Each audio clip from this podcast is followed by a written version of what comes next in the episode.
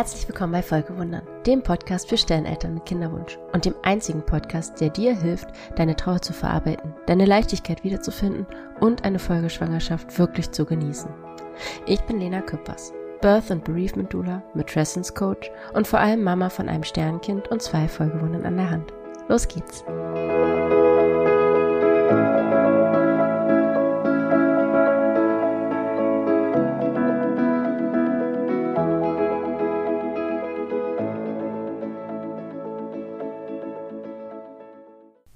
Schön, dass du wieder da bist.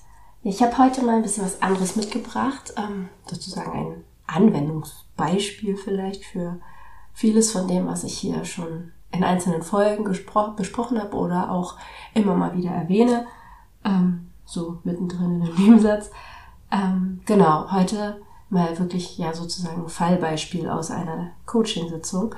Und zwar geht es um eine Mama, die jetzt im in ihrer Schwangerschaft im letzten Trimester schon ist, vorher zwei Verluste hatte und ja, die einfach, es fällt ihr wahnsinnig schwer, äh, eine Bindung zu ihrem Kind aufzubauen in ihrem Bauch. Sie beschreibt sich auch jetzt eben zu diesem relativ späten Zeitpunkt in ihrer Schwangerschaft nach wie vor als am ehesten neutral.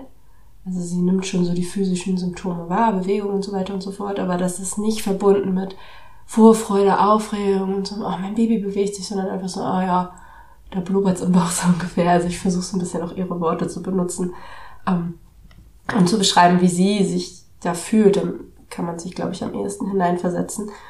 Und ja, sie merkt einfach, dass, dass sie nicht in der Lage ist, sich so auf die Schwangerschaft einzulassen ähm, und sich die Freude zu erlauben, die sie eigentlich gerne wünscht und gerne möchte weil dieses Baby ja total gewünscht ist. Also es ist ja jetzt ne, äh, eine gewollte Schwangerschaft und eine ersehnte Schwangerschaft und trotzdem fällt es ihr so schwer und sie hat dann gesagt, dass es ähm, ja da eine große Angst einfach ist und ich glaube, das können ganz viele Mamas in dieser Situation nachvollziehen. Ich, ich kenne das auf jeden Fall von mir selbst. Ich hatte das in meiner ersten Folgeschwangerschaft auch, dass ich ähm, durch ohne, äh, nein, ich, hab, ich hatte Unterstützung, aber trotz Unterstützung erst so im Ende des zweiten Trimesters wirklich das Gefühl hatte, jetzt bin ich in dieser Schwangerschaft angekommen und kann das auch gut trennen. Was nochmal was anderes ist, als dass da keine Sorgen und Ängste mehr waren, aber einfach so, das war schon mal ein sehr großer Schritt. Und ohne Unterstützung weiß ich nicht, wie es gelaufen wäre. Ich hatte ja einfach schon direkt in der ersten Folge Schwangerschaft jemanden an meiner Seite und habe damals eine Bindungsanalyse gemacht. Genau.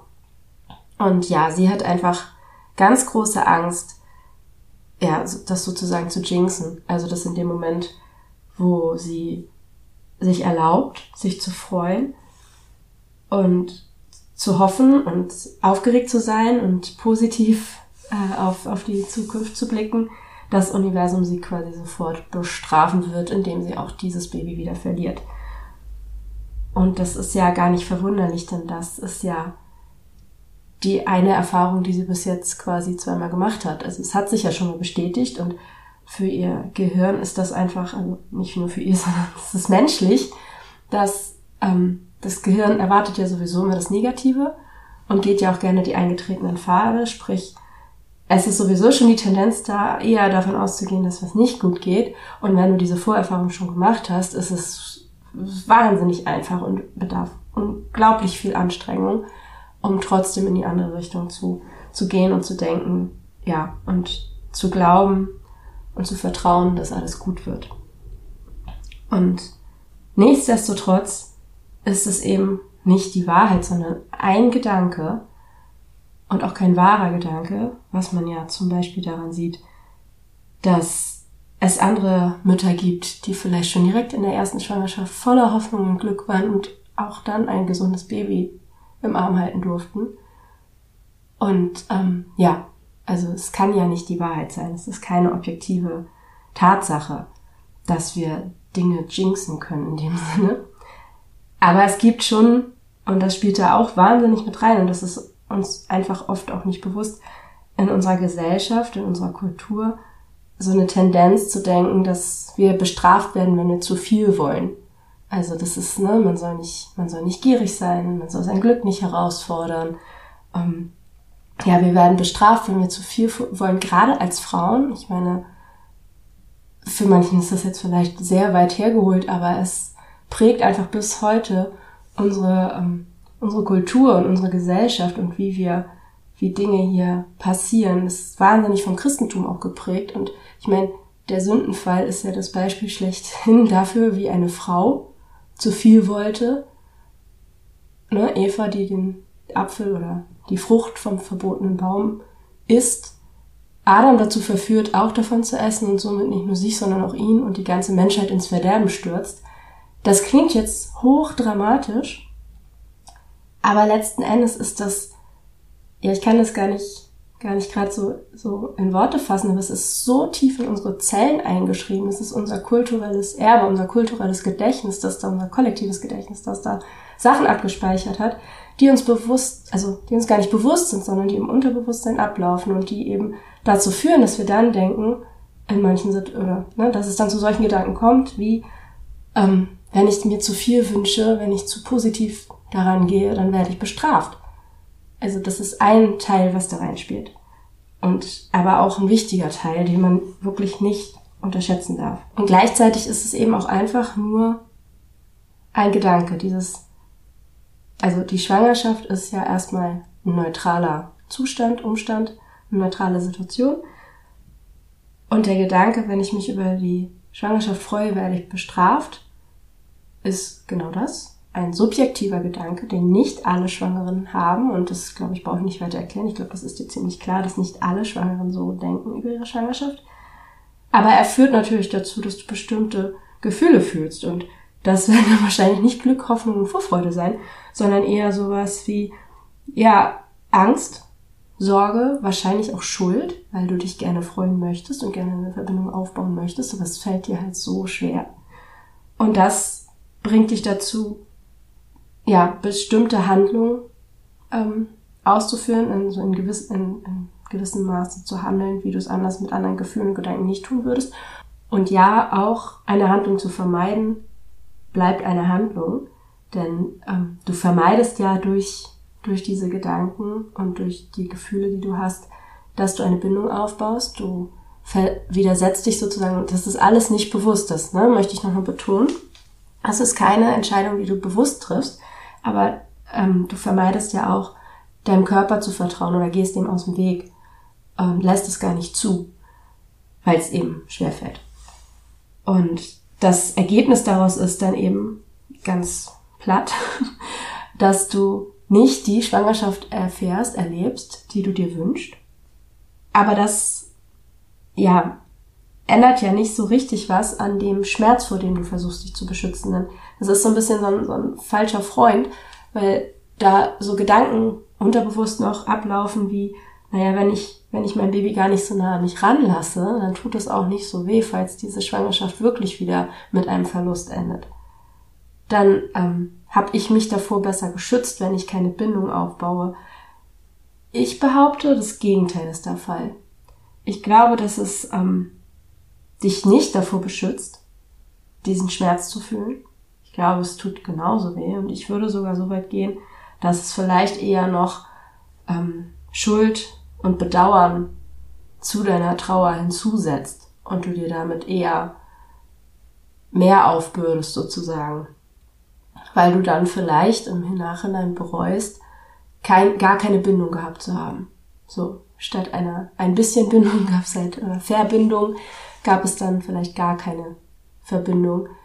Und ähm, ja, ich glaube, dass das eher, also was du aus, als Schutzreaktion versuchst sozusagen, eher nach hinten losgeht, wenn es dann wirklich hart auf hart käme, wovon wir alle nicht ausgehen wollen. Aber das ist natürlich die große Angst in einer Folgeschwangerschaft, ganz klar. Wie auch nicht.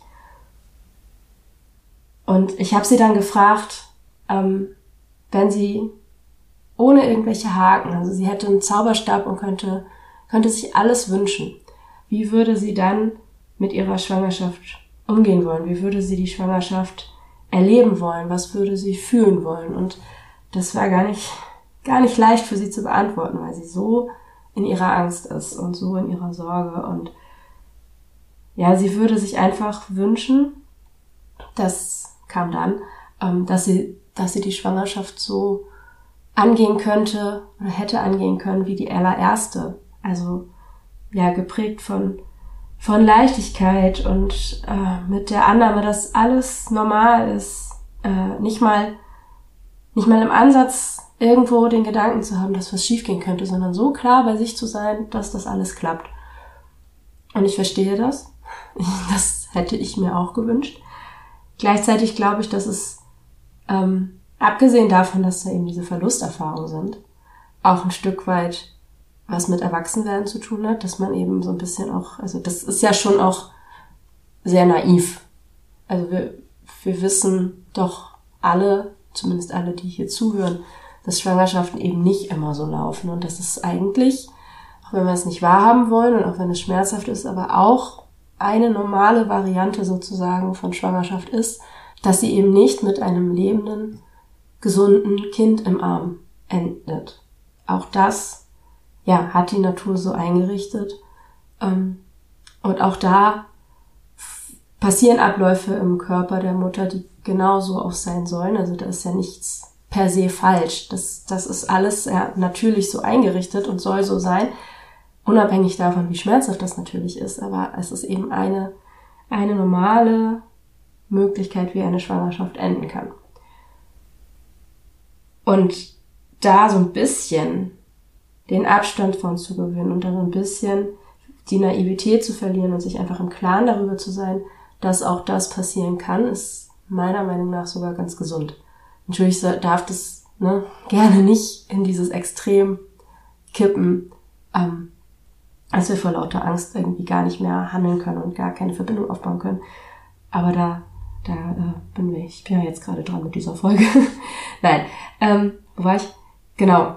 Und ja, das, also was sie sich dann noch gewünscht hat, war einfach, dass sie einfach ein bisschen freier davon sein kann und einfach sich loslösen kann von dieser Angst, dass er in jeder Sekunde ihr, so hat sie gesagt, entrissen werden könnte. Und das ist, das ist ja wirklich so, das ist das, was, was ja passiert, ähm, wenn du einen Verlust erlebt hast. Sei es, dass du plötzlich Blutung gekriegt hast, sei es, dass du ganz normal, unbedarft zu einem Ultraschall gegangen bist und dir gesagt wurde, dass das Herz hier nicht mehr schlägt, sei es, dass unter der Geburt irgendwas passiert ist ähm, oder kurz danach. Es ist ja in den allermeisten Fällen von einer Sekunde und selbst selbst wenn es irgendwie äh, ein, ein Testergebnis gab und du daraufhin die Entscheidung treffen musstest, dein Kind vielleicht gehen zu lassen oder getroffen hast, dein Kind vielleicht gehen zu lassen. Trotzdem gab es ja diesen Moment, wo von einer Sekunde auf die andere nichts mehr so war wie vorher. Wo auch für viele wirklich eine Art neue Zeitrechnung anfängt. So ab da war alles anders und an den du dich wahrscheinlich noch sehr genau erinnern wirst. Und das ist ja klar, dass das irgendwie so, dass diese Angst auch, auch bleibt. Denn ja, du hast es ja schon mal erlebt, es ist nicht mehr irgendwie so fremd und weit weg, wie es vielleicht ist, wenn man mal davon gehört hat, dass irgendwer irgendwo ein Sternenkind hat, sondern es ist wirklich plötzlich real geworden für dich und das wirst du auch nicht vergessen. Aber der Wunsch, dass das nicht alles, was danach kommt, bestimmt, ist ja total verständlich und auch total gerechtfertigt. Also es ist ja ein Kapitel dieses, dein Sternkind und deine Erfahrung mit deinem Sternkind ist ein Kapitel deiner Geschichte und deines Lebens und nicht das ganze Buch. Und deswegen darf das auch seinen Platz haben und darf dann aber auch wieder Platz machen für andere Dinge. Das heißt aber nicht, dass es einfach ist, dahin zu kommen. Und sie hat es dann beschrieben, als wäre dieser, diese ähm, Nachricht dass ihr Baby in der, ich glaube, 16., 17., 14. Woche verstorben ist, ähm, als wäre sie ungebremst von einem vollbeladenen Güterzug gerammt worden, den sie vorher nicht mehr hat kommen sehen. Und von jetzt auf gleich lag sie am Boden und dachte, sie müsste sterben. Und ich glaube, das ähm, ist sehr nachvollziehbar für viele Sternenmamas oder Sterneltern generell, weil ja, das ähm, genauso fühlt es sich an. Und was sie halt dann meinte es, dass sie das, dass sie das Gefühl hat, dass sie jetzt halt die ganze Zeit sich umguckt nach dem nächsten Güterzug. Und die ganze Zeit nur dabei ist, aufzupassen, dass sie ja rechtzeitig zur Seite springt, falls er wieder angerast kommt, ähm, und gar nicht weiß, wo sie zuerst gucken soll und was sie machen soll, um sich zu schützen. Und das finde ich sehr, ähm, ja, sehr passend einfach. Und was da, also was da, was da so, was das so zeigt und was dir hoffentlich auch hilft, ist, was passiert, wenn, wenn dir sowas passiert, also wenn du von jetzt auf gleich so eine Nachricht erfährst, ähm, gerade in Bezug auf Schwangerschaft, wir kriegen ja irgendwie doch schon die gesellschaftlich die Botschaft vermittelt, dass Babys nicht sterben. Und eben auch dieses so, ja, wenn überhaupt, dann in den ersten zwölf Wochen, aber wenn du die überstanden hast, dann ist es safe, dass du ein Baby im Arm hältst in neun Monaten, gesundes, lebendes. Und das ist eben nicht so. Und ich finde das auch ganz schwierig, dass wir so tun, als ob äh, ja, Babys nicht sterben und als ob in der Schwangerschaft nichts schiefgehen kann. Weil das genau dazu führt. Ich meine, ich glaube nicht, dass es weniger weh tut und wir weniger trauern würden, wenn wir mehr darüber wüssten und es gibt sicherlich auch die Eltern, denen das mehr Angst macht. Aber ich glaube, dieses so tun, als ob es einfach nicht passiert, führt einfach nur genau dazu, dass diejenigen, denen es passiert, sich wie vom Güterzug überrollt fühlen und auch wahnsinnig einsam. Weil wenn es ja nie passiert, dann bin ich ja die Einzige, der es überhaupt passiert ist und warum und wieso und dann kommt dieser ganze Rattenschwanz, um den es heute gar nicht gehen soll. Aber ich glaube, dass das ein massives Problem ist und da äh, ja viel Arbeit geleistet werden muss. Ähm, genau, aber was dann halt einfach auch passiert, dadurch, dass das etwas ist, von dem uns unser Leben lang erzählt wird sozusagen, dass es nicht vorkommt, ist, dass unser Vertrauen ins Leben an sich, unser Urvertrauen in seinen Grundfesten erschüttert wird. Komplett. So, es geht ja hier um den Anfang des Lebens und das wird nie in Zweifel gestellt und plötzlich passiert da was und das macht so viel mit deinem Urvertrauen in alles, in dich, ins Leben, ins Universum, woran auch immer du glaubst. Ähm, das macht halt einfach ganz viel kaputt. Und wenn das einmal kaputt ist, vielleicht kennst du das aus anderen Situationen, vielleicht Beziehungen, in denen irgendwas vorgefallen ist, was dein Vertrauen zerstört hat. Wie schwer ist es, das wieder aufzubauen? In vielen Fällen ist es unmöglich, selbst wenn du es versuchst. Ganz häufig geht es einfach gar nicht, weil da so viel kaputt gegangen ist. Und das ist eben, also ich sage nicht, dass es nicht geht, generell gar nicht geht, aber es bedarf halt einfach Arbeit. Und oft kommen wir alleine nicht dahin. Und in der Schwangerschaft, in der Folgeschwangerschaft ist es eben ja ähnlich es ist so viel erschüttert worden und das alles, diese ganzen Scherben wieder aufzusammeln innerhalb von einer Schwangerschaft, die ja auch nur begrenzt, also das wissen wir ja von vornherein, dass die Zeit begrenzt ist, die wir sozusagen zur Verfügung haben, um dieses Vertrauen wieder aufzubauen, ist halt unfassbar schwer, wenn du da alleine davor stehst und gar nicht weißt, wo du anfangen sollst. Und das andere ist, dass wenn wir dieses Vertrauen nicht, nicht haben, wenn uns Vertrauen fehlt, ist da trotzdem dieses, also Vertrauen gibt ja Sicherheit. Wenn ich vertraue, dann, dann empfinde ich Sicherheit, dass was auch immer, und in diesem Fall die Schwangerschaft, gut ausgehen wird, dass da nichts passieren wird. Wenn mir das fehlt, versuche ich das zu kompensieren, indem ich versuche, Kontrolle zu übernehmen. Das ist eine ganz menschliche Strategie. Auch da wieder vielleicht ja, wenn du deinem Partner, deiner Partnerin nicht mehr vertrauen kannst, vielleicht erwischst du dich dann dabei, obwohl du es gar nicht willst, ab und zu mal dein Handy zu checken oder keine Ahnung was.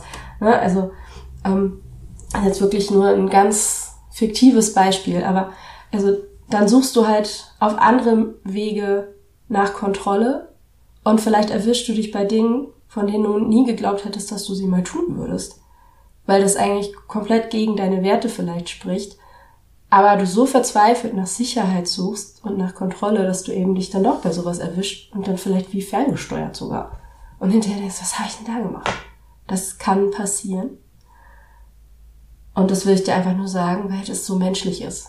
Also, ne, sowas passiert. Und das ist in der Schwangerschaft eben ähnlich. Da suchst du auch nach, nach Möglichkeiten ähm, und Strategien, de, in, mit denen du die Dinge kontrollieren kannst. Und so versuchst du dann auch alles wieder unbewusst. Äh, aber das ist eben ein Versuch, dich zu beruhigen und dir klar zu machen, dass du sicher bist.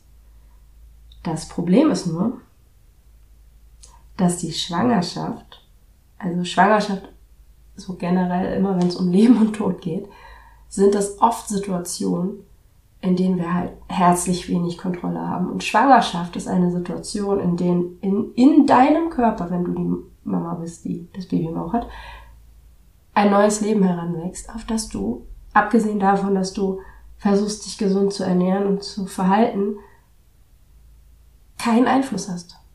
Du kannst dich auch noch so gesund ernähren und es kann trotzdem was passieren. Und das ist halt so, also es ist so absolute Kontroll, will nicht sagen Kontrollverlust, aber doch eigentlich ist es schon ein Kontrollverlust, denn die Schwangerschaft ist in dir, aber sie passiert nicht durch dich aktiv, sondern mit dir passiv. Du kannst da herzlich wenig tun, außer halt, ja, die Dinge, die ich schon gesagt habe. Und das auszuhalten, dass du da halt einfach keine Kontrolle übernehmen kannst in dem Sinne von, gut, dann mache ich A, B, C und D und dann läuft es schon. Ist halt super schwer, wenn alles, was dir irgendwie helfen würde, ein bisschen Sicherheit zu empfinden, Vertrauen ist, das du nicht hast, oder Kontrolle, die du nicht kriegst.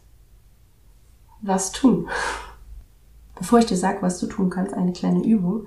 Ähm, Nochmal ganz kurz rekapitulieren. Das ist menschlich. Dein Gehirn ist so angelegt. Dein Körper, dein Kopf, alles speichert Erinnerungen. Und dein Gehirn mag ein Ding wahnsinnig gerne. Es konzentriert sich immer aufs Negative. Und das ist grundsätzlich was Gutes, denn so ist das Überleben seit Jahrtausenden gesichert.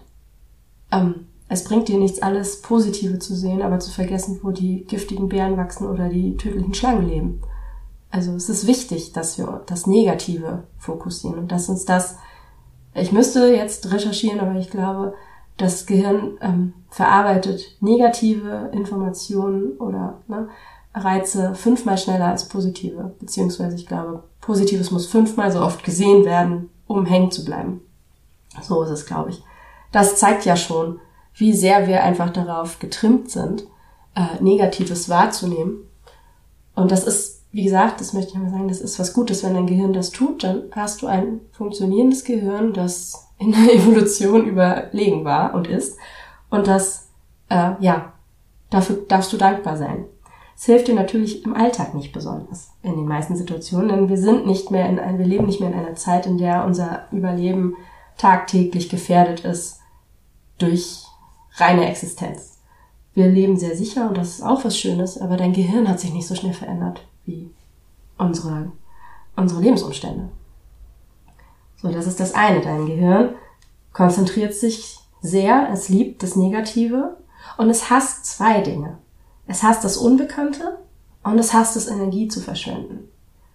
Das ist der Grund dafür, dass du und alle Menschen dazu tendieren, immer das Schlechteste zu erwarten, in den meisten Situationen, und es ist der Grund dafür, dass dein Gehirn versucht, alles zu kontrollieren und die gleichen Dinge immer und immer wieder zu denken, also so eingetretene Pfade zu laufen. Auch wenn du es eigentlich besser wissen solltest. Dein Gehirn ist träge, es möchte keine Energie verschwenden, also denkt es immer wieder die gleichen Sachen. Dein Gehirn hasst alles, was es nicht kennt, also versucht es, Dinge zu kontrollieren. Wie macht es das, indem es dir bestimmte Gedanken vorschlägt?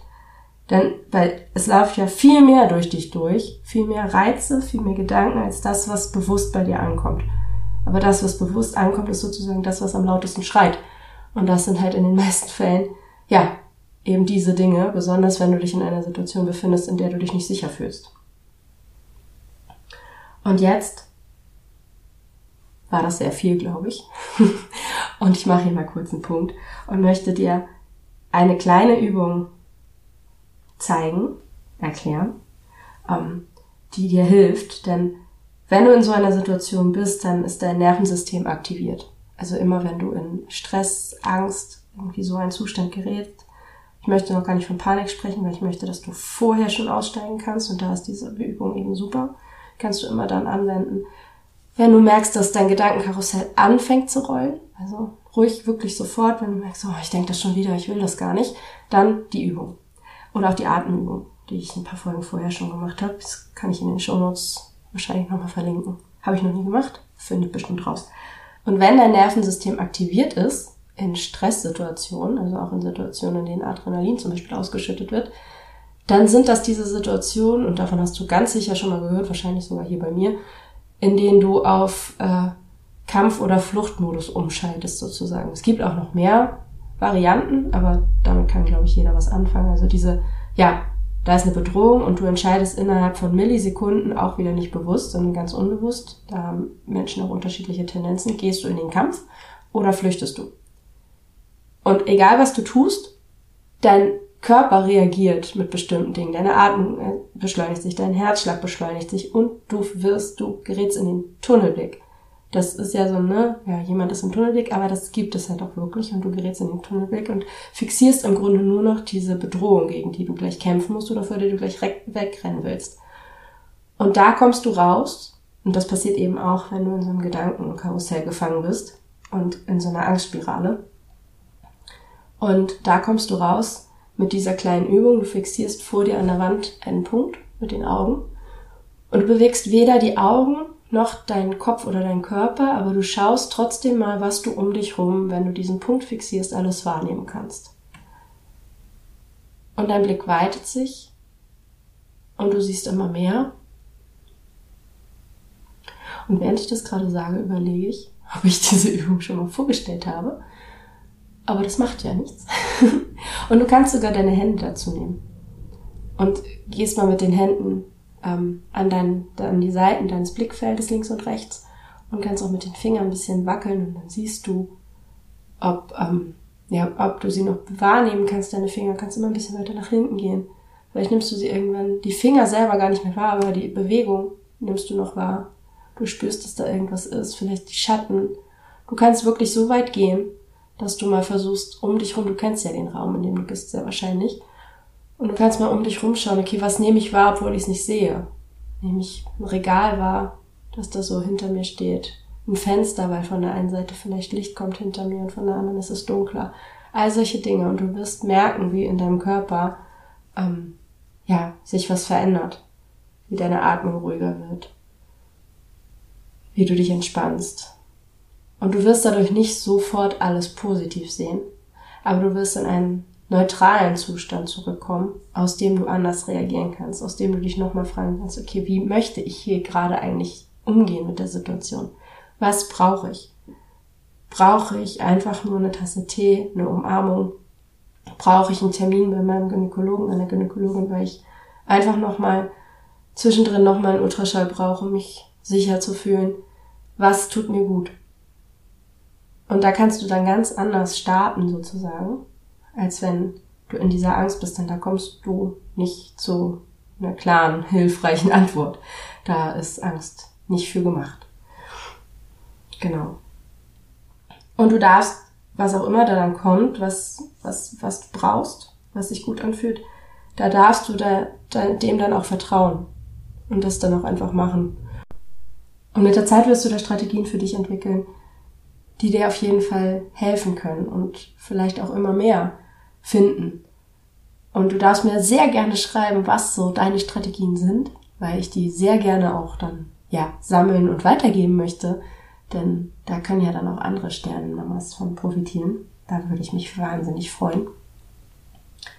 Und ja, wenn die Folge dir geholfen hat, wenn du das Gefühl hast, so, boah, das war irgendwie, das war für mich, das passte, da bin ich gerade, und ähm, du denkst, also wenn das schon hilft, wie viel weiter komme ich dann in einem 1 zu 1 Coaching? Dann melde dich bei mir. Ich habe meine Website jetzt online. Das ist ganz einfach lenaköppers.de. Küppers mit UE und Lena Küppers in einem Wort. lenaköppers.de und da findest du meine Angebote, da findest du ähm, ein bisschen was über mich, da findest du was findest du da noch? Einen kleinen Blog, der, da ist noch nicht wahnsinnig viel drin, aber der wird auf jeden Fall wachsen. Und genau, auf Instagram findest du mich ja sowieso auch. Also ja, kannst du dich auf allen möglichen Kanälen, die du von mir findest, gerne melden. Ich freue mich immer von dir zu hören. Und jetzt wünsche ich dir alles Liebe und bis ganz bald. Deine Lena.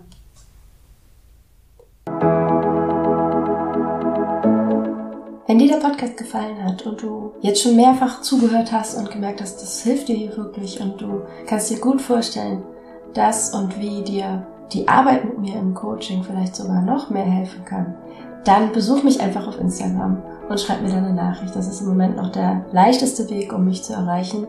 Und du findest mich unter lena.küppers untenstrich. Küppers mit UE. lena.küppers untenstrich auf Instagram. Ich freue mich auf dich. Bis ganz bald.